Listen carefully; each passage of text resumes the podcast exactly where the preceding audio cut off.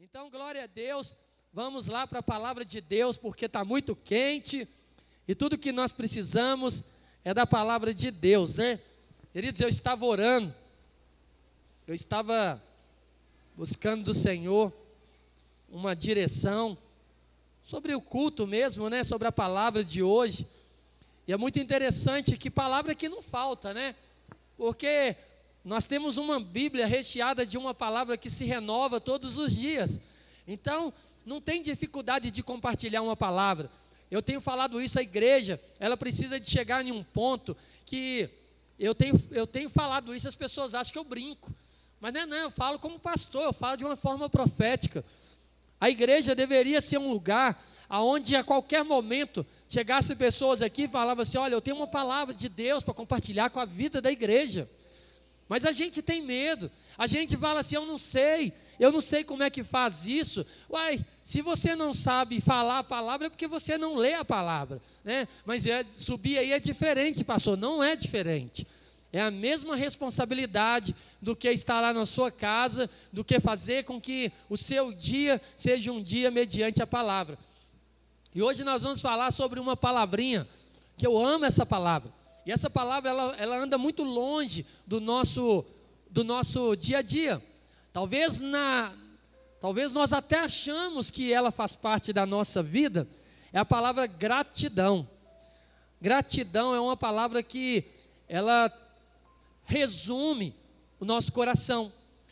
Mas nós somos gratos muitas vezes por aquilo que nós recebemos. Às vezes, quando nós recebemos alguma coisa, naquele primeiro momento nós somos gratos. Nós demos um exemplo aqui, eu chamei a Milena aqui para compartilhar um sonho. E esse sonho é um sonho que nasceu no coração de Deus através de um primo dela que fez um desenho. É uma criança, né, Milena? Eu vi lá, quantos? Sete aninhos. Eu vi o desenho lá, que ela colocou lá, que ele desenhou uma torre.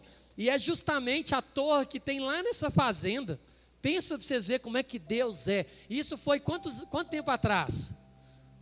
2019? 2019. Nós estamos em 2023. E agora ela vai viver aquilo que foi desenhado por Deus, por uma criança. Deus usou a vida de uma criança para colocar um sonho no coração dela. E essa questão da gratidão é você andar todos os dias entendendo que Deus ele tem coisas para fazer na nossa vida e ele vai fazer. Nós achamos que, ah, isso não acontece comigo. Nós temos o hábito de falar isso, né? De carregar princípios, ah, porque Deus não me abençoou, porque Deus não faz, porque eu nasci, a minha vida nunca vai dar certo, né? Hoje o pastor Keck, ele estava ministrando aqui e colocando alguns pontos, né? E falando sobre isso, palavras negativas, o inimigo usando a vida das pessoas. E eu falo uma vez que quando a palavra nos fala da renovação da mente, Querido, uma vez que a mente é renovada, uma vez que você aprende a lidar com as circunstâncias da vida, uma vez que você aprende a confiar e entender quem é o seu inimigo de fato, tudo fica diferente. Tudo fica diferente. Nós cantamos uma música que fala que nós lutamos com armas de fé. Lutar com armas de fé é lutar com a palavra de Deus. Muitas vezes nós lutamos com as nossas armas naturais, e isso tem nos levado a um desgaste muito grande porque nós desgastamos, nós fazemos. Queridos, eu vou falar para você, eu tive um momento muito difícil da minha vida, ao qual eu passei por situações onde a minha mente foi bombardeada e eu fui deixando sem perceber, e o inimigo ele foi entrando, ele foi entrando de tal forma que eu não tinha controle da minha mente. Então era assim, eu queria pensar em algo, mas a minha mente estava solta. E isso foi durante muito tempo. E ali eu não conseguia. E eu tentava lutar, eu ia com as armas espirituais, mas aquilo me gerava uma dor de cabeça terrível. Porque assim, a minha mente é como se ela tivesse totalmente desprendida da minha vontade, eu não tinha controle, eu não conseguia fazer nada. Eu queria pensar numa coisa e eu pensava em outra. E ali foi um tempo aonde veio uma situação de depressão, e a gente hoje, depressão no, nos tempos de hoje, é o que mais tem. Mas as pessoas elas tentam se esconder, falar, não, isso não é para mim não. Já foi declarado aí, né, pelos médicos que a depressão seria a doença desse século. E por quê? Por causa da nossa vida totalmente conectada, uma vida onde que nós estamos diante de telas de computador, de celular, o dia inteiro. Tudo que a gente faz está lá. Hoje eu estava na mesa conversando lá com a Maria Eduarda, ela estava falando que tem aplicativo para você poder tirar foto das suas roupas e o aplicativo combinar o seu look. Hoje você não escolhe mais nada, você não, não exerce a sua mente. A nossa mente, querido, é uma das coisas mais maravilhosas que Deus fez. Nem a medicina consegue decifrar a mente do homem, de tão perfeito que é.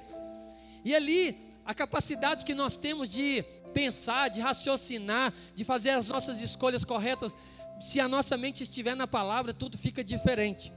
Mas quando a gente não sabe, tudo fica difícil.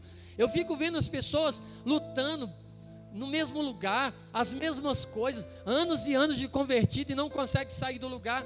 E eu falo para você, falta de gratidão. Eu quero ler com você uma passagem que ela foi mencionada somente em nenhum dos livros dos evangelhos, lá em Lucas capítulo 17. Abre comigo aí. Lucas 17. Uma passagem que nós conhecemos muito, a partir do versículo 11.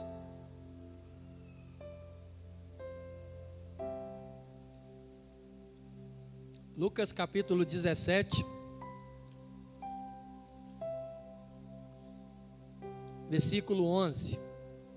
Fala assim: Dirigindo Jesus a Jerusalém, Jesus chegou à fronteira entre a Galiléia e Samaria. Ao entrar no povoado dali, dez leprosos, mantendo certa distância, clamaram: Jesus, mestre, tenha misericórdia de nós. Ele olhou para eles e disse: Vão e apresentem-se aos sacerdotes. E enquanto eles iam, foram curados da lepra. Um deles, ao ver-se curado, voltou a Jesus, louvando a Deus em alta voz. Lançou-se a seus pés, agradecendo-lhe pelo que havia feito. Este homem era samaritano. Jesus perguntou: Não curei dez homens? Onde estão os outros nove? Ninguém voltou para dar glórias a Deus, exceto esse estrangeiro? E disse ao homem: Levanta-se e vá, a sua fé te salvou. Queridos, é interessante porque essa passagem nós já ouvimos tantos, tantas vezes ela. A cura desses dez leprosos. E tem tantas coisas aqui que Deus quer nos ensinar nesse, nessa noite. A começar pela história, começando que Jesus, ele estava indo para Jerusalém e ele chegou de frente ali, perto da fronteira entre Galiléia e Samaria. E se você pegar os estudos, você vai ver que é um lugar que as pessoas não gostavam de passar. Porque nessa passagem, nessa fronteira, existia uma cidade aonde estavam justamente essas pessoas que eram excluídas de um convívio social.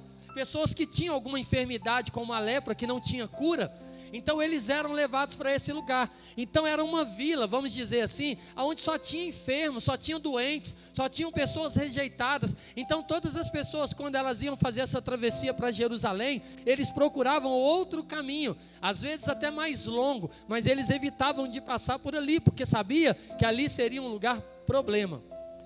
Mas Jesus, querido, ele é diferente. Jesus ele vai aonde o homem não quer ir. Jesus ele quer passar justamente por lugares aonde pessoas não querem, porque Jesus ele conhece o desejo do nosso coração. Por causa de talvez uma pessoa, Jesus ele mudava todo um trajeto, porque ele tinha um propósito. Quando nós estávamos ali lendo também a história daquele homem que procurou Jesus ali, porque o filho estava doente, ou a filha, não lembro. Jesus estava ali passando por aquele lugar, foi onde aquela mulher se encontrou com ele e tocou ali nas vestes dele. E Jesus ele sempre fazia do, da sua vida um propósito. Jesus ele sabia que todos os segundos da vida dele existia um propósito para transformar a vida de alguém. E hoje nós precisamos abrir os nossos olhos para dentro dessa palavra. Então Jesus é aquele que vai aonde ninguém quer ir.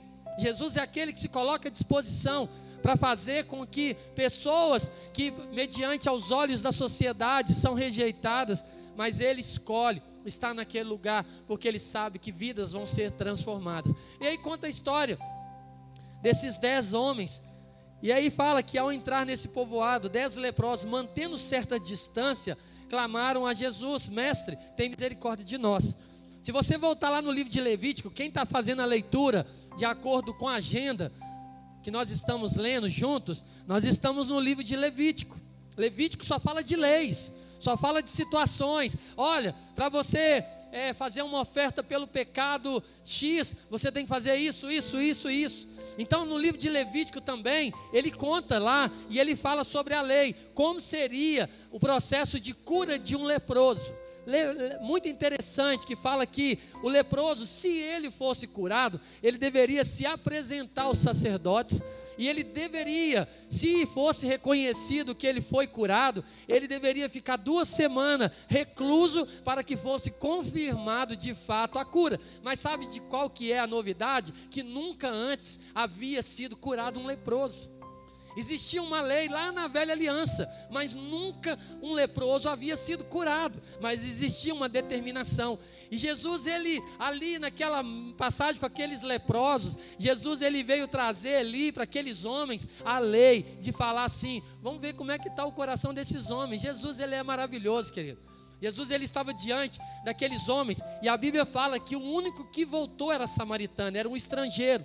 Então aqueles outros homens provavelmente eram judeus, eram homens que estavam ali de um costume religioso e sabiam muito bem o que precisava fazer. E aí Jesus ele chega para aqueles dez homens e eles estavam a certa distância, porque também na lei de lá em Levítico falava que o leproso ele tinha que ficar uma certa distância das pessoas que, que eram sãs. Então, se alguém se aproximasse, ele não tinha o direito de chegar perto, porque era uma doença contagiosa. Então, ele, além de viver excluído, se passasse alguém por aquela cidade, ele nunca poderia ter um abraço ele nunca poderia receber de um afeto de alguém. Então, ali, querido, a vida dessas pessoas, imagina no tempo de hoje.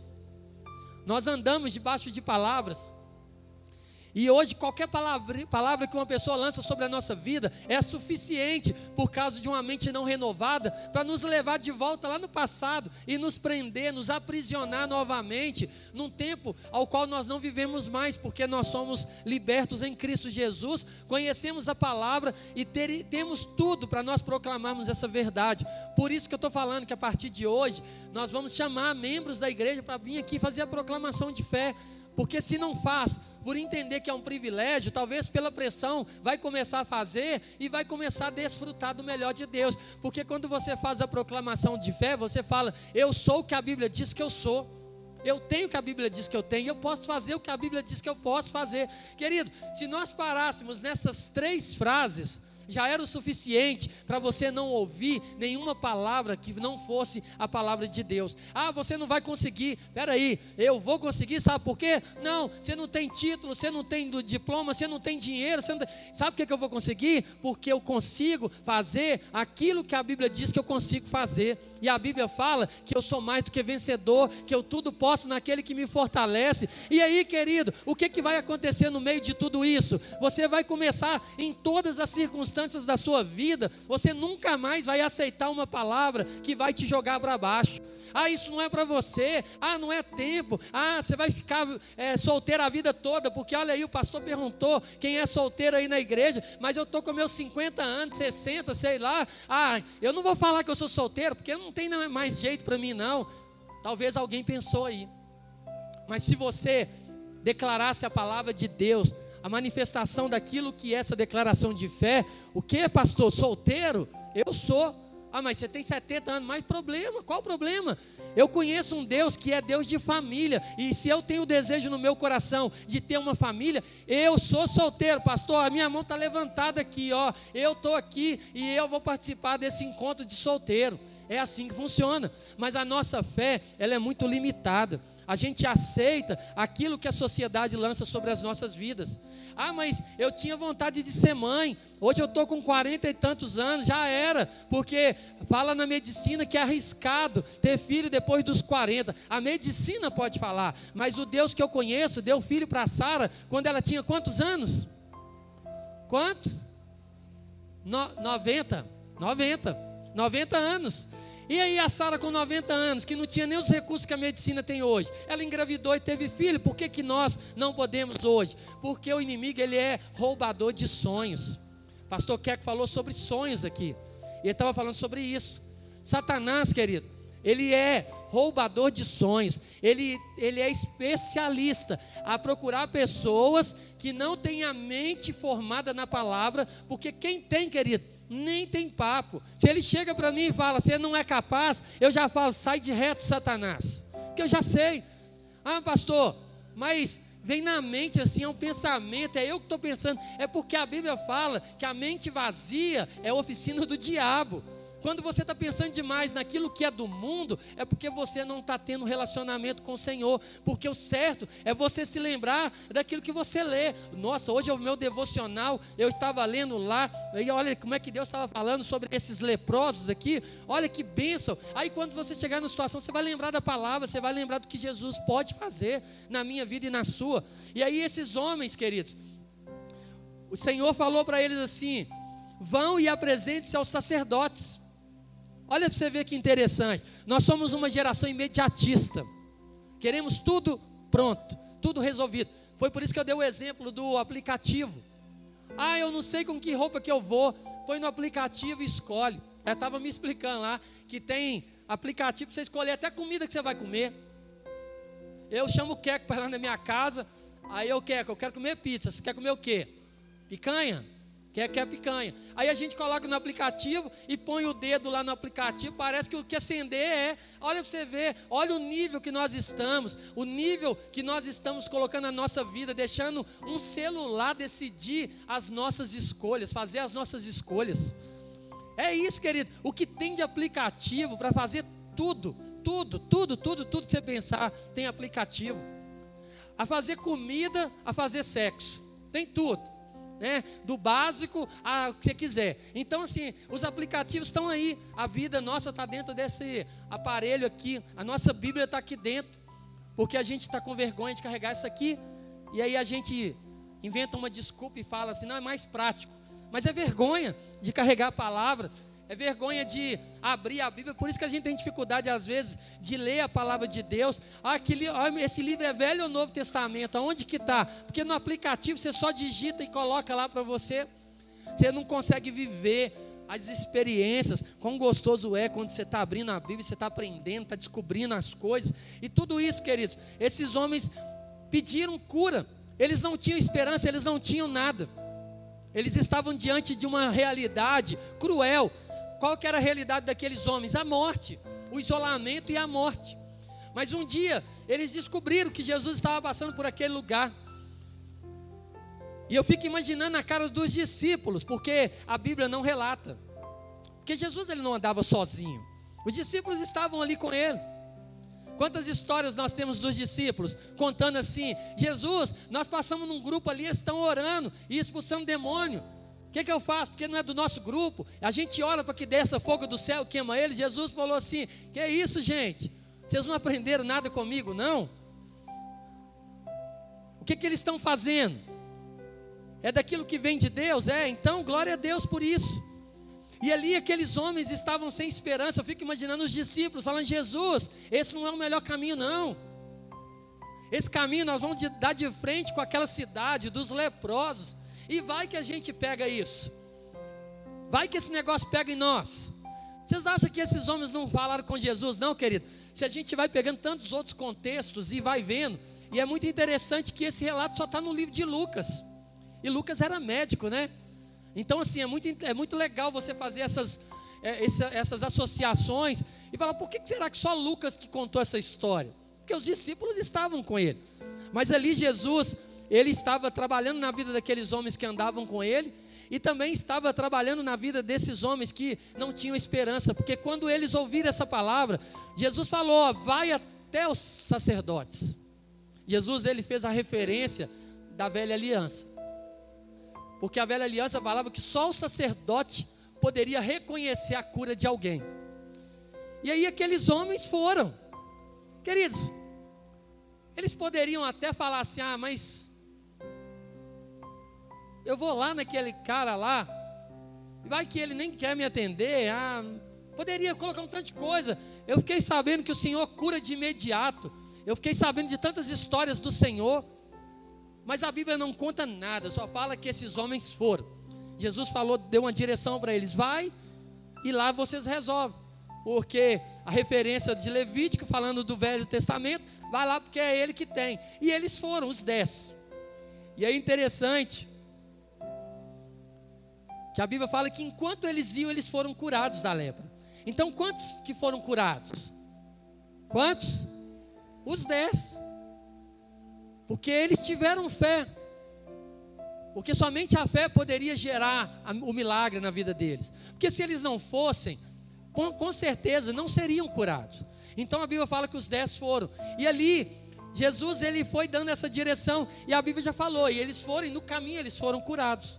E ali eles foram se apresentar ao sacerdote, como Jesus havia direcionado. Mas aí no versículo 15 fala que um deles, ao ver-se curado, voltou a Jesus louvando a Deus em alta voz. O que que a história desse homem que voltou nos conta? O que que a história desse homem que voltou nos faz refletir sobre a nossa caminhada? Primeiro, que aquele homem ele abriu mão de todo o ensino religioso que eles tiveram. Porque era lei, falava que só o sacerdote poderia manifestar e declarar cura. A Bíblia fala que ele voltou. Por que, que os outros não voltaram? Muitas vezes a gente fala assim: olha, não voltou por falta de gratidão. Mas talvez, se a gente for pegar o estudo, nós vamos ter, chegar num, num, contexto que talvez eles não voltaram, porque ainda eles estavam nas duas semanas de purificação. Talvez eles tinham ido ao sacerdote, e o sacerdote, já medi, mediante a lei, já colocou para eles: olha, você sabe como que é. Duas semanas recluso, esperando para ver. E talvez seja esse tempo, não sabemos, a Bíblia não fala. Isso, querido, é você buscando do Senhor e Deus começa a fazer você refletir sobre as nossas vidas, porque na hora que esse homem voltou, talvez ele quebrou os paradigmas e ele falou assim: eu ficar duas semanas esperando uma coisa que eu já sei que, que aconteceu, e eu sei muito bem quem foi que fez, eu quero é voltar e jubilar, e eu quero declarar minha gratidão por tudo que ele fez na minha vida, por quê? Porque quantos passaram por aqui e nunca deram importância para nós, mas aquele homem escolheu passar por esse lugar, e além de passar por esse lugar, liberou uma palavra sobre a nossa vida que que trouxe transformação. Então, para mim, a minha razão de vida hoje não tem outra. Eu não preciso da lei, eu preciso voltar lá naquele homem que me curou, porque eu sou grato a ele, porque através da vida dele, hoje a minha esperança está de volta. Não sei como que é, mas fala justamente e Jesus perguntou para ele: Não foram dez homens? Onde estão os outros, os outros nove? Ninguém voltou para dar glórias a Deus, exceto esse estrangeiro e disse ao homem: Levanta-se e vá, a sua fé te salvou. Aqueles homens pediram, pediram do Senhor o que? Cura. Eles queriam ser curados da lepra. E eles foram curados. Mas esse homem, esse estrangeiro, esse samaritano, esse diferente, esse que, mediante uma sociedade, ele era o improvável, ele não era digno, talvez, de receber tantas coisas. Ele voltou para Jesus e ele foi reconhecer, ele foi ser grato. Ele nem respondeu: cadê os outros nove? Porque ele estava ali com o coração tão alegre. E ele simplesmente se encontrou com Jesus e Jesus falou para ele assim: A sua fé te salvou. Curado ele já estava. Ele já tinha ali a convicção, queridos. Eu creio, eu não tenho dúvida. Isso aí eu não tenho dúvida. Quando você está num processo de, de lepra, né, naquela época, quando a pessoa já te detectava, já estavam sinais já. Queridos, eu não tenho dúvida que a cura daqueles homens foi imediata. Eu não tenho dúvida que quando eles começaram a andar, ainda talvez perto de Jesus ainda, eu não tenho dúvida que o corpo deles se limparam completamente. Não foi uma cura a conta gotas não, de vai andando que vai diminuindo, olha, sumiu a mancha daqui, sumiu a daqui, o nariz que tinha caído voltou, não sei, a Bíblia não fala como é que aqueles homens estavam, o nível que eles estavam, mas eu tenho uma convicção que eles foram restaurados por completo ali, o Senhor fez uma restauração por completo, e eles nem precisavam ir até o sacerdote, mas pastor, eles estavam em obediência, eles estavam em obediência, porque Jesus estava falando com homens que conheciam os princípios da palavra. E eles sabiam muito bem quem era Jesus. E Jesus ele veio com uma nova esperança da nova aliança. Aqueles homens eles poderiam determinar ali, porque a Bíblia fala que só um que era o estrangeiro, só um que era o de fora. Talvez esse que poderia questionar, porque eu não sou judeu, eu nem reconheço Jesus como Nazareno, eu nem reconheço ele como Salvador. Ele poderia justificar, mas qual foi a direção daquele homem que conhecia os, os homens que conheciam os princípios? Eles talvez eles foram, talvez eles foram cumprir o propósito ali determinado pelos sacerdotes, ou talvez eles foram embora viver a vida deles. Olha, estou curado e está resolvida a minha vida. Hoje eu olho para mim e eu olho a minha vida lá atrás, querido. Eu vejo de onde o Senhor me tirou. Eu vejo de como o Senhor mudou a história de um contexto familiar, aonde tudo, tudo era tudo era convicto para dar errado, casamentos destruídos, família destruída, não existia casamento na minha geração, da minhas, dos meus pais, tudo destruído. Eu já tinha uma concepção que eu era do mundo, eu já não queria casar, eu já tinha uma mente formada que casamento não prestava, porque eu vi o casamento do meu pai com a minha mãe, e aquilo ali para mim, eu falava, eu não quero fazer uma mulher sofrer como eu vejo a minha mãe sofrer. Então eu já tinha uma mente cauterizada. Eu era uma pessoa que vivia a minha vida no mundo e eu já tinha uma convicção que casamento não valeria a pena e eu não queria. E ali, querido, quando eu me converti, a primeira coisa que Deus veio trabalhar na minha vida foi sobre família. E eu não esqueço disso. As primeiras experiências que eu tive com o Senhor foi sobre relacionamento. E eu me lembro do Senhor falando comigo que Ele iria me mudar, o mudar a minha forma de pensar, porque o que Ele tinha para fazer na minha vida era para quebrar todos os paradigmas de toda a geração passada. Então eu tinha um peso sobre a minha vida que não era os meus pais, eram os meus avós, bisavós, vinha de gerações em gerações. Uma família que as pessoas casavam e separavam quando casavam, e a maioria deles se relacionavam, se juntavam e pronto, e estava resolvido. Mas quando eu conheci Jesus e ele veio falando isso comigo, e foi um tempo muito difícil da minha vida, porque era difícil você acreditar que um casamento poderia ser bom, vivendo talvez 25 anos da minha vida, vendo um casamento é, que não era bom, um casamento onde não tinha paz, um casamento onde tinha muitas brigas, muita confusão, que eram os meus pais. Então eu fui vendo isso, eu cresci com isso, cresci vendo a minha mãe sofrendo muito, mas quando eu me converti, o Senhor falou: vou mudar. E no primeiro momento, queridos, eu não queria, porque a mente estava com 25 anos de investimento e eu estava começando uma vida com o Senhor. Mas eu escolhi falar, Senhor, que seja feita a tua vontade. Glória a Deus que eu falei isso. Dois anos e meio dentro de uma igreja e o Senhor ministrando sobre relacionamento da minha vida. E o Senhor ministrando sobre casamento. E o Senhor trazendo palavras, e olha, eu vou mudar a sua história, eu vou mudar a história da sua família, eu vou mudar a sua geração. E aquilo ali, eu começando a, como eu disse, a palavra de fé. Ali eu já comecei a tomar posse, eu falei, eu quero isso. Eu quero mudar a minha história. E resumindo, conheci a minha esposa dentro da igreja, no propósito de santidade, nos casamos. E foi tão bonito que o nosso casamento mudou a nossa geração dali para frente, porque nós falamos, os nossos filhos serão herança do Senhor, tudo vai ser diferente, os princípios eternos de Deus vão ser vividos na família, na minha família, como Deus começou a voltar. Eu já contei isso aqui para alguns, muitos já sabem. Os meus pais, eles eram amigados há 25 anos. 25 anos, amaziados. E mediante a minha vida de testemunho com a minha esposa, os meus pais casaram. Depois de 25 anos amaziados, começou a gerar no coração deles o desejo de casar. E eu falei: vocês vão casar. E ali nós juntamos, e ali eles casaram. E queridos, o casamento deles foi transformado da água para o vinho.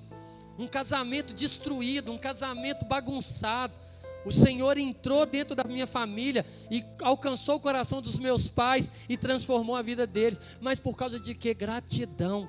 Porque eu olhava para trás e eu estou falando para vocês hoje. Eu olho para trás, querido. Aí eu fico imaginando como que pode um ser humano que é resgatado desse mundo perverso, cheio de coisa errada. O Senhor, Ele nos amou de uma forma que nem a palavra descreve, de tal maneira, um amor que nós não temos capacidade de compreender esse amor. Ele nos amou, Ele nos tirou lá de fora. Não tínhamos nada para oferecer a Ele, não tínhamos nada para poder dar em troca de falar assim, é porque nós somos bons, por que não? O Senhor, Ele fez tudo isso. E como que pode um ser humano, depois de experimentar esse relacionamento com o Senhor, voltar lá para aquele mundo perverso? Como que pode deixarmos de viver a nossa alegria e gratidão? Como que pode deixarmos de profetizar palavras de vida? Querido, nós como cristãos, a nossa mente, se ela for renovada, não é todo dia não. Tudo bem que você pode falar assim, olha, eu preciso de ter a palavra todo dia, mas a mente, quando fala de renovação da mente, fala de trocar o que tinha pelo que vai ter. E se a palavra de Deus te encheu, a renovação da mente, ela não vai ser algo que você vai precisar de carregar. Eu tenho que renovar minha mente. Mas por que que nós, como crente, ainda pegamos esse versículo e precisamos viver? Porque nós deixamos entrar o que não deve. Nos convertemos, conhecemos a palavra, fazemos as escolhas, mas continuamos vivendo as coisas do mundo. Falo isso assim, parece às vezes que eu não sou desse planeta, porque eu não sou mesmo, né? Eu não sei se você é, mas eu sou cidadão do céu. Eu estou aqui de passagem e eu vou voltar para o meu lugar. Minha casa é lá, minha morada é lá, né? E você também deveria ser e entender que você é. Você deveria ter essa convicção que você não é cidadão desse mundo. E aí, querido, quando você entende isso, eu fico falando assim: que dificuldade é essa de fazer uma escolha tão simples assim? Não importa o tamanho das coisas, mas quando você tem uma gratidão pelo aquilo que o Senhor fez na sua vida, querido, trocar um milhão de reais pela presença do Senhor, você fala assim: leva logo, porque eu não abro mão do Senhor por nada. Porque você sabe, um milhão de reais, ele passa, ele acaba. Uma má administração leva ele embora no minuto. Mas a presença do Senhor, ela é, te sustenta pelo resto da sua vida aqui. Tudo que você precisa, tudo que você vai enfrentar, todas as dificuldades da vida, você vai passar sabendo que existe um Deus que luta por você. E como que nós abrimos mão dessa preciosidade que é a presença do Senhor pelas escolhas, pelas coisas, por aquilo que nós vivemos.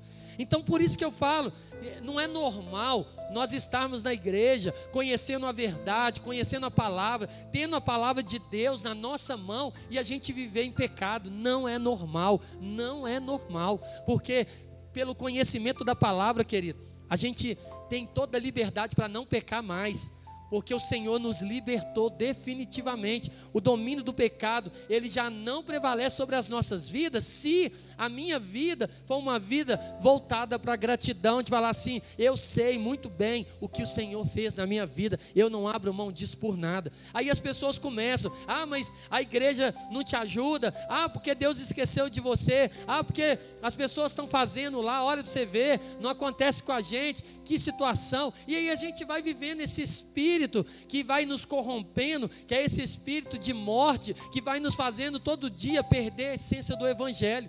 E isso, querido, é algo mortal, porque você vai deixando, são sementes, são pingos ali, conta gotas que vão caindo ali na sua mente, e você vai deixando e você vai acreditando naquilo. Por isso que nós temos que ter o Espírito Santo dentro de nós, e ele fala, quando existe um relacionamento sem sem nenhum impedimento, querido, qualquer coisa errada o Espírito Santo fala, ó, perigo. Aquela luz vermelha acende, a seta começa a piscar, o Espírito Santo não vai para aí não. E eu sei que não é bobo, fala assim, eu estou fora, obrigado Senhor pelo livramento, obrigado Senhor me mostrar, mas a gente vai, a gente quer pagar para ver. A gente quer ir até o fim. Ah, não, mas Deus é Deus de misericórdia. O que, que tem eu fazer isso daqui? O que, que tem eu errar aqui? Não, eu vou usurpar isso aqui, eu vou pegar o que não é meu, mas depois Deus vai entender, porque eu estou passando por um momento difícil. E aí, querido, nós vamos nos perdendo. E esses nove homens se perderam. Eles receberam o que eles queriam. Eles pediram cura e foram curados. Mas quando nós temos um coração de gratidão, querido, o, o, sobrenatural de Deus, Deus ele move o mundo, porque se tem uma coisa que move o coração de Deus é essa palavra gratidão. Quando Deus te vê, pode ser na situação mais difícil que for, você levantar uma palavra de gratidão. Lembra da história de Jó? Aquele homem passou por tantas lutas, tantas provas. Tantas pessoas chegaram em volta dele, a própria mulher dele falou assim: amaldiçoa esse Deus e morre. Ele falou para você: está louca? Você é louca, mulher. O cara estava assim, pele e osso, detonado. Os amigos chegavam perto dele e falavam: Jó, Confessa, Jó. Deixa de ser coração duro, Jó. Porque tudo que você está vivendo não tem jeito, é pecado. Você está no pecado. Confessa. E ali, as pessoas do nosso convívio, elas são os testes que muitas vezes nos fazem ver o que sai da nossa boca. Aí eu talvez pergunto para você: quais são as palavras que saem da sua boca no todo dia, todo dia? Quando você acorda, o que, que você profetiza? Nossa, tem que ir para que trabalho lá, cheio de pessoas querendo trabalhar, cheio de pessoas desempregadas. Nossa, vou ter que aguentar aquele chefe, aquela chefa, vou ter que aguentar, vou ter que ir para a faculdade, vou ter que fazer isso, ter Isso é palavra de gratidão, querido? Não é. Você está sendo ingrato porque Deus ele te deu um trabalho.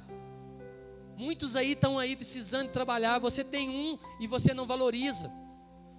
Muitos querem coisas que seriam consequência de uma vida na presença do Senhor. Como é que você profetiza? Como é que você fala da sua esposa, do seu marido? Como que você fala dos seus pais, você que é solteiro? Ah, meu pai é... Meu pai é difícil. Profetiza. Meu pai é uma bênção. Meu pai é alvo do Senhor. Deus morreu por ele na cruz e eu creio que eu vou ver o meu pai servindo ao Senhor ainda. A minha mãe é uma bênção.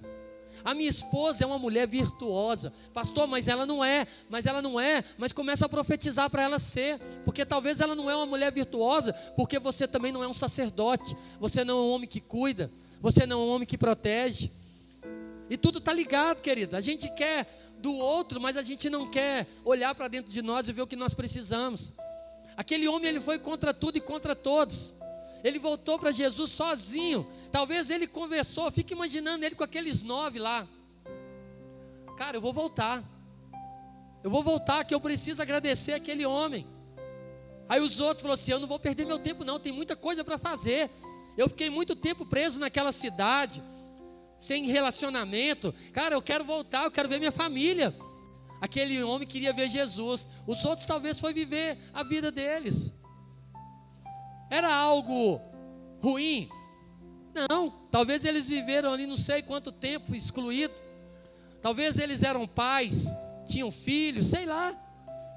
Talvez eles falaram: Eu preciso voltar, eu quero ver, eu quero encontrar minha família. Mas aquele homem não, ele falou assim: eu preciso voltar naquele que mudou a minha história. Porque o que, que vem na cabeça daquele homem? Ninguém nunca na vida foi curado de lepra.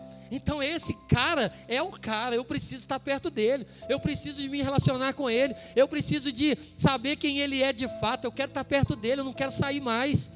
Ele queria estar perto de Jesus, querido. Os outros nove foi viver a vida, não sabemos como. Por isso que eu estou falando. Quando eu falo para você de gratidão, nós precisamos ser gratos. Talvez a gente acha que é. Ser grato, porque um, o Kenin chega perto de mim, profetizando aí, Kenin. Ele fala assim, pastor, Deus liberou a prosperidade sobre minha vida, ó.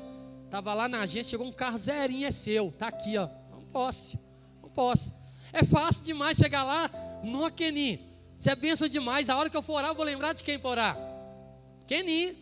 Nó Deus, abençoa a vida do Kenin lá, que venda bastante pato lá. Tá cheio de patinho lá dos meninos lá. Abençoa a vida dele que venda muito carro. Nó, por quê? Porque eu recebi alguma coisa. Depois que recebe é fácil. Isso não é gratidão, não, gente. Isso é educação. Vamos falar assim, né? Educação. Eu sou educado. Para não ficar feio, o cara me abençoou, deixa eu agradecer ele, né? Mas gratidão é fazer como esses homens que esse homem que voltou, porque ele voltou, Jesus não mandou ele voltar, não. Jesus só falou para ele ir para o sacerdote. Jesus falou, vai lá. Jesus ele falou, não falou em momento nenhum, fica aqui, porque se Jesus quisesse, ele tinha mandado os homens ficarem ali, pronto, mas ele mandou para ver aonde estava o coração. Quantas vezes você não quer vir para a igreja? Quantas vezes você não quer ler a Bíblia? Quantas vezes você não quer orar de madrugada? Quantas vezes você não entra no propósito da igreja de oração de 31 dias, porque você fala assim: eu não quero. Porque não, não, ah, não tem nada para agradecer. Ah, não tem nada para pedir. Ah, não, eu estou cansado, eu trabalho demais. Levantar de madrugada para mim não dá. Jejum, para mim não dá, não, porque eu tenho um problema, eu nunca consigo, dá dor de cabeça. Minha cabeça dói. faço mal, é falta de fé. Porque o inimigo ele sabe que são as armas que nós temos de fé, são as armas espirituais. Então, o que, que ele vai fazer você acreditar que isso não é para você, que você não é capaz, que você não consegue? E aí nós vamos vivendo esse povo que recebe o milagre e vai embora, igual esses nove. Ah, tá bom, estou indo na igreja. Todo domingo eu tenho que ir no culto, porque não, Deus mudou minha história, né? Deus fez muitas coisas na minha vida. Mas a gratidão, ela se resume em você entender que a sua vida, ela pertence ao Senhor a partir de agora. E se é dele, fala: Senhor, eu quero fazer a tua vontade. Que o Senhor me use como instrumento nas tuas mãos, para que eu possa ser transformador na vida de pessoas, para que nos meus lábios só saiam palavras de vida, que você, querido, que é um frequentador de igreja, que carrega uma marca, que fala que você é um cristão, que Jesus mudou a sua história, que você seja um homem ou uma mulher, que aonde você colocar os pés, que você seja conhecido como uma pessoa de fé, uma pessoa que sempre acredita. Eu sou assim, todo mundo chega perto de mim, conta sonho, eu falo assim, amém, eu creio em nome de Jesus. Às vezes são coisas assim, eu nem paro para pensar no natural, porque eu sei que é de Deus. É igual a Milena compartilhou, 4 mil reais. Quem tem 4 mil aí? Talvez tem pessoas que até tem. Mas se você for olhar, 4 mil é muito dinheiro, Milena. Acho que não vai dar, não. Mas vai dar, minha irmã, porque nós somos uma igreja e Deus vai te usar, Deus vai te abençoar. E se a igreja não quiser fazer, Ele vai pegar o de fora para te abençoar. E você vai. É privilégio. Então são sonhos que trazem marcas na nossa história. E as pessoas precisam olhar para nós assim, ó. Ser pessoas que sonham alto não, mas se é sonhador, sou, porque eu conheço José, um sonhador que Deus levantou e que todo mundo foi contra, e que ele salvou uma humanidade através daquilo que era convicção no coração dele. Mas como que foi para acontecer? Passou pela prova, passou pela luta, ficou ali tempos ali na prisão, tantas coisas não aconteceram, mas tinha um coração grato. O que Deus falou vai acontecer na minha vida.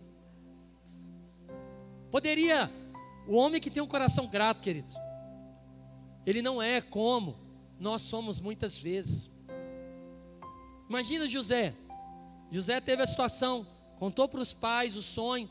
Os irmãos se levantaram, até os pais acharam ruim. Como assim que nós vamos nos prostrar diante de você? José foi vendido. Eles queriam matar José, venderam José, foi escravo, foi para a prisão. No meio da prisão, ele revelou o sonho para aqueles dois homens que estavam lá, ainda falou assim: lembra de mim quando você estiver fora. O homem esqueceu dele. Aconteceu.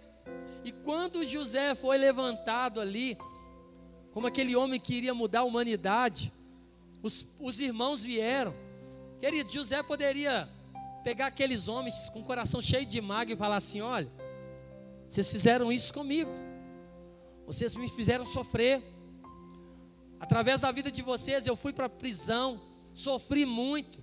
Mas não, querido. José ele abraçou os irmãos dele e falou assim: Vocês foram instrumentos de Deus para que se cumprisse o propósito dele na minha vida. Não queremos passar pelas lutas, não queremos passar pelas provações, nos sentimos injustiçados porque temos luta. Mas a luta, querido, é a oportunidade de você mostrar que Deus é com você.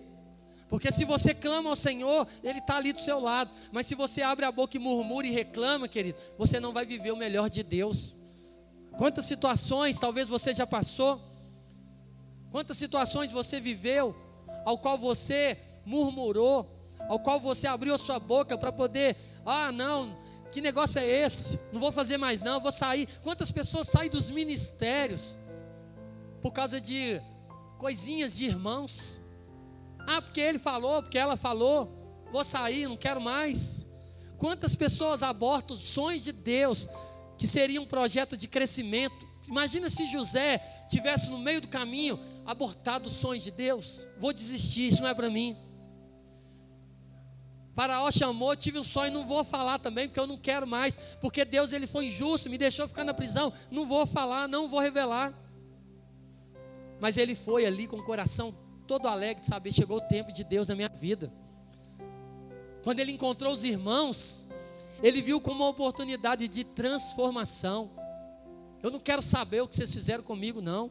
Eu quero é desfrutar que ainda nós podemos viver tempos juntos ainda. E ele sempre falando: vocês foram instrumento de Deus na minha vida. Passou pela prova.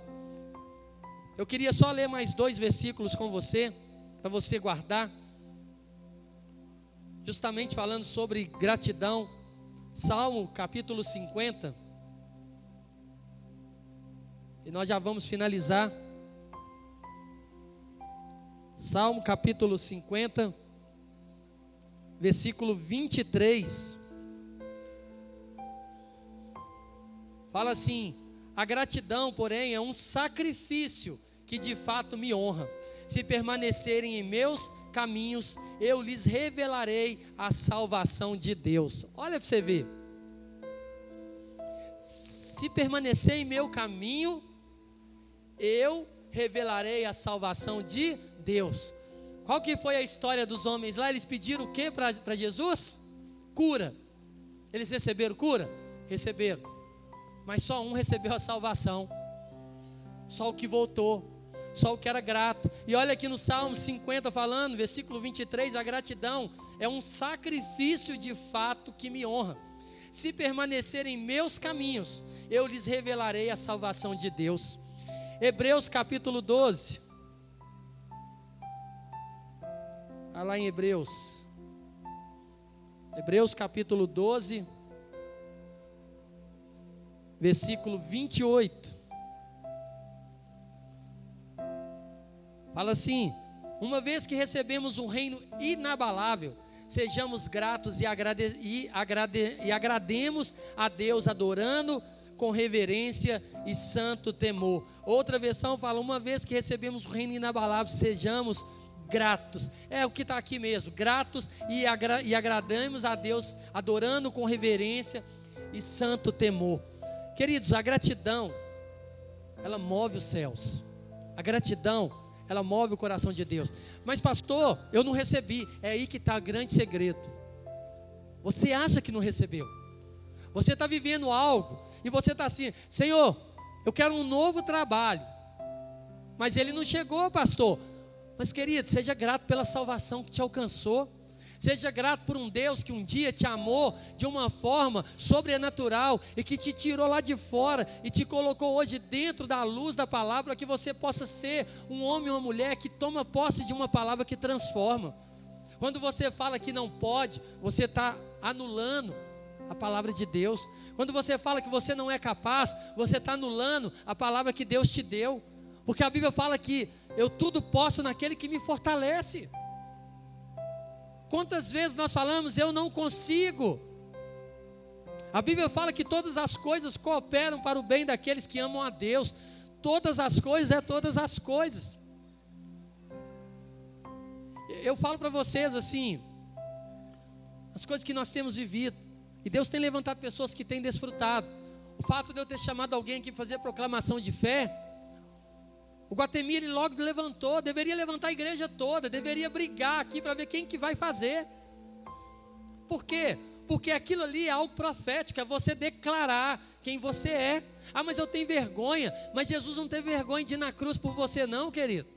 E ele fala que aquele que se envergonhar diante dos homens dele, ele também vai falar lá no céu, ó, esse não é dos meus. Eu também tenho vergonha, eu também sou tímido. Falei, falo isso para as pessoas, não acreditam não. Não acho para vocês para me subir aqui em cima, pegar um microfone. Não, mas é tão natural daqui de baixo, pastor. É natural por causa da dependência. Porque depois que eu subo e eu falo, Senhor, agora é contigo. Porque se for para mim falar, eu vou travar aqui, eu vou falar o quê? Olha a responsabilidade de um homem falando para uma multidão de pessoas e dando direção. Seja grato. Hora que você estiver chorando lá, pode chorar, querido. Porque a palavra fala no Salmo 126. Você pode chorar, não tem problema. Mas você vai voltar com, com fechos de alegria. Você vai voltar, vai chegar a hora de você voltar. Você vai, mas você vai voltar e vai voltar em alegria. Pastor, mas está muito difícil, não tem jeito. Mas vai, querido, profetiza, vai proclamando a palavra de Deus. Pode ser que não tinha jeito, mas quando a palavra de Deus ela é proclamada, tudo tem que mudar. Não tem diagnóstico que não muda. O médico falou que não tem cura, mas os leprosos também não tinham cura. Jesus curou. O médico pode falar, não tem jeito. Mas você vai falar, eu respeito a sua opinião. Você é médico, estudou para isso. mas já que você limitou daqui para lá, você não pode mais, deixa eu ficar com quem pode ir além. Deus ele vai mudar a minha história. Deus ele vai me curar. Deus ele vai me restaurar. Ah, eu era solteiro e eu acreditava que eu não podia casar, mas agora Deus renovou meu coração e eu vou casar sim. Eu vou casar nessa igreja. Deus vai trazer um homem, uma mulher de Deus para mim. Ah, eu queria ter filhos e o médico falou que eu não posso. Pode sim, porque Deus é um Deus de geração. Ele falou que os filhos são herança. Então, querido, põe a mão no ventre da sua esposa, a mulher põe a mão no seu ventre e começa a proclamar. O meu ventre é frutífero. Vou gerar filhos aqui para o Senhor. É assim que funciona. Ah, eu vou fazer uma entrevista de emprego. Vai ter um tanto de gente lá muito mais qualificada que eu. Ah, Senhor, eu estou indo na força do Senhor. E se for da vontade do Senhor, o Senhor vai abrir aquela porta. E eu vou entrar naquele lugar. E eu não quero entrar ali para me ganhar dinheiro, não, Senhor. Eu não quero ir naquele lugar porque tem estabilidade, não. Eu quero ir naquele lugar para mim ser um semeador da tua palavra. Eu quero ser um, um pregador do teu evangelho aonde eu estiver. Faz isso. Faz isso. Fala, Senhor. Eu mudei o foco. Eu estava olhando o emprego pela estabilidade, mas agora eu entendi que a minha estabilidade se chama Jesus Cristo, eu já tenho. Então aquele lugar é um campo missionário. Me coloca ali, Senhor. Me coloca ali porque eu quero ser boca do Senhor naquele lugar. Não, mas lá é difícil. Pode me colocar, Senhor, porque eu quero ser capacitado pelo Senhor. Gratidão, querido, é você fazer antes de acontecer. É você determinar que você já é um vencedor porque a palavra fala que nós já somos mais do que vencedores. Então você não precisa desfrutar de algo natural para você voltar para agradecer ao Senhor. Você já deveria ser um adorador, por isso que a Bíblia fala que ele tem procurado os verdadeiros adoradores, aqueles que adoram em verdade e em espírito. Sabe o que é isso? Está no meio da prova, está dando glória a Deus. Está no meio da luta, glória a Deus. Ah, aconteceu, carro estragou, furou pneu. Ah, glória a Deus, obrigado Deus pelo livramento. Como assim? Furou seu pneu no meio da rua. Não, eu tenho certeza. Se não tivesse furado o pneu, alguma coisa ia acontecer lá na frente. Mas Deus me ama tanto que Ele fez isso aqui para me parar aqui, ficar quietinho e tudo vai dar certo. Deus está no controle. Fica calmo, gente. Todo mundo calma aí que o Senhor está aqui. Ah, em vez de reclamar, começa a louvar. Coloca lá no carro lá o louvor e começa a adorar o Senhor. Quando você assustar, querido, tem gente que vai rir, né? Quando você assustar, seu lá, o pneu já está colado, funcionando. Tudo arrumar. Uai, quem arrumou o anjo? Pastor, você é religioso demais. Sou não, filho. Eu vivo a experiência com o Senhor, já vivi tantos milagres e maravilhas. E o que, que é para um anjo trocar o pneu de um carro? Não é nada. O que, que é? Nada. Mas a gente precisa de crer que Deus é esse Deus que move o sobrenatural. Nós temos que parar de viver uma vida que é onde a gente só agradece depois que a gente recebe. Como nós falamos no dízimo, eu dou para me receber, está errado. Você não dá para receber, você já dá porque você recebeu. Que se Deus não te abençoar, você não tinha nada. Então o que você precisa, querido, é viver. Seja homem e mulher determinado na palavra. Não fica ouvindo aquilo que as pessoas falam.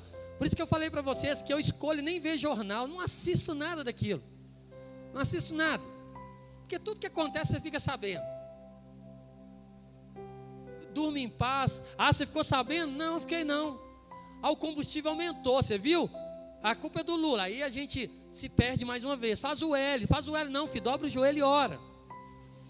As pessoas estão aí, faz o L, tá tudo aí, ó, toda hora. Eu vejo pessoas que conhecem a palavra fazendo isso, gente, perda de tempo. Por isso que nós falamos que as nossas armas são armas de fé. Quem está perdendo? Se o Lula está sendo mal administrador para o país, quem está perdendo? O Brasil inteiro, nós. Vamos orar. Eu olho ali, o combustível aumentou, falo assim: olha, Deus é o Deus da provisão. Eu sei que o Senhor vai me sustentar, Pai. Eu não fico murmurando, tá vendo? Foi votar no Lula, agora está aí. Não, em vez de fazer algo infrutífero, eu vou fazer aquilo que muda. Eu oro e falo, Senhor, eu não sei como é que as pessoas estão fazendo, mas na minha casa não vai faltar, no meu carro não vai faltar, na minha vida não vai faltar, porque o Senhor é a minha proteção, o Senhor é a minha segurança. Pronto. Para de falar mal das pessoas, porque a Bíblia fala que toda autoridade é instituída por Deus. Já preguei isso aqui na época da política. Eu não sou Lula, eu não sou Bolsonaro, eu sou de Cristo, eu sou de Deus. Eu falei, eu sou cidadão, cidadão do céu. As minhas leis, elas vêm de Deus. Mas, pastor, o cara determinou lá, o combustível aumentou. Você vai passar no posto, você vai pagar. Eu vou, mas Deus vai me dar a provisão. E eu vou pagar sem reclamar. Eu falo com a minha esposa, chega no supermercado, tudo caro. Aí eu falo, Deus, obrigado, porque o Senhor está me dando condição de comprar. E abençoa aqueles que não têm, de alguma forma, que chegue na mesa deles. Porque não precisa disso, não, gente. Se a gente tem vida em Deus, nós vamos ter mais tempo. Eu tenho tempo para ler a palavra, eu não fico lendo jornal, vendo o que está fazendo, o que, que não está fazendo, não. Torcendo para tudo dar errado, nós estamos torcendo para o Brasil quebrar agora. Torcendo para o Brasil quebrar. Todo mundo fica assim, tá vendo? Você votou no Lula lá, ó. Ele falou que não ia cobrar, agora está cobrando. Ele falou que ia tirar, está colocando. E não sei o que, não sei o que, não sei o que. Vamos falar da Bíblia. E aí, o que, que Deus falou para você hoje? Eu sou assim, vem falar de política comigo, falo assim, não, mas Deus é bom, né? Deus é maravilhoso. Você tem algum testemunho para contar hoje? O que, que Deus fez na sua vida hoje? O que, que você tem de bom para falar? Fala de Deus para mim. Não, mas o Lula está lá. Oh, não, vamos falar da palavra. Você leu a Bíblia hoje? Não leu a Bíblia, não, mas leu o jornal. Aí está desesperado, vai desesperar mesmo. Se você ficar por conta das leis dos homens, querido, você vai pedir para morrer. Mas como nós somos de Deus, eu falo isso, eu sou cidadão do céu. As minhas leis estão tá determinadas aqui, ó, na palavra de Deus. E aqui fala que eu posso todas as coisas nele. Aqui fala que eu nunca vi um justo mendigar o pão. Aqui fala que o Senhor é aquele que vai à minha frente. Aqui fala que o meu sustento vem dele. Ah, pode falar o que quiser, querido. Pode fazer o que quiser. Na minha casa, na minha família, tudo é diferente. Porque nós vivemos as leis de Deus. Amém? Fica de pé no seu lugar. Nós vamos adorar o Senhor com mais uma canção. E eu queria que você meditasse nessa palavra. Eu queria que você se avaliasse. Você é grato? Você é grato a Deus? Como que você vai declarar que você é grato a Deus? Porque você agradece na hora que está tudo bem? Isso aí todo mundo faz. Mas como é que você tem reagido no dia a dia? Como que você tem reagido diante dessa circunstância? Até mesmo política do Brasil. Você tem sido mais um daqueles que proclamam que só vai piorar? Ou você é daqueles que abre a palavra e fala assim: Deus vai mudar a história desse Brasil. O Brasil vai ser conhecido como um país de justos. O Brasil vai ser conhecido como um país de homens e mulheres íntegros, homens incorruptíveis, homens inquebrantáveis pela presença do Senhor. O Brasil vai ser mudado porque o Senhor é o Rei das nações. O Brasil vai ser mudado porque o Senhor é o Deus que governa sobre o nosso Brasil. É um tempo para você meditar e avaliar o que tem saído da sua boca, o que tem saído na hora que você passa pelas provas, quando você é colocado diante de circunstâncias, como que você tem agido, quando pessoas pisam na bola com você quando pessoas te magoam, quando pessoas te chateiam, como tem sido a sua reação? Você tem sido como Jesus, que abraça e perdoa? Ou você tem sido vingativo? As suas decisões, elas mostram, de fato, se você tem sido grato a Deus. Será que você agradece a Deus por sair da sua casa e chegar nesse lugar? E de entender que no meio de um caminho desse, tantos livramentos Deus já fez, porque o inimigo ele quer te destruir em todo tempo. Talvez você veio murmurando porque estava calor demais. Talvez você veio falando, olha, está muito quente. Mas outro dia estava chovendo, você estava reclamando que estava chovendo. Comece a ser grato, querido, que você vai desfrutar dos momentos maravilhosos com o Senhor. E você vai começar a entender que Deus ele tem cuidado de você nos mínimos detalhes. Mas a sua ingratidão tem te levado para viver algo que não agrada o coração de Deus. Quer mover o coração dele? Seja grato. Não espere para ver. Comece a profetizar. Comece a declarar quem você é. Comece a dizer para todos os cantos que você for aonde você colocar os seus pés, independente do que for, quando alguém mencionar algo ruim, que você seja um profeta de Deus naquele lugar e comece a profetizar. Se aqui era assim, não vai ser mais, porque o Senhor chegou nesse lugar. Ah, mas nesse lugar não dá certo. Não dava antes, mas agora chegou um servo do Senhor nesse lugar. Tudo tem que mudar. Feche os seus olhos. Vamos adorar o Senhor.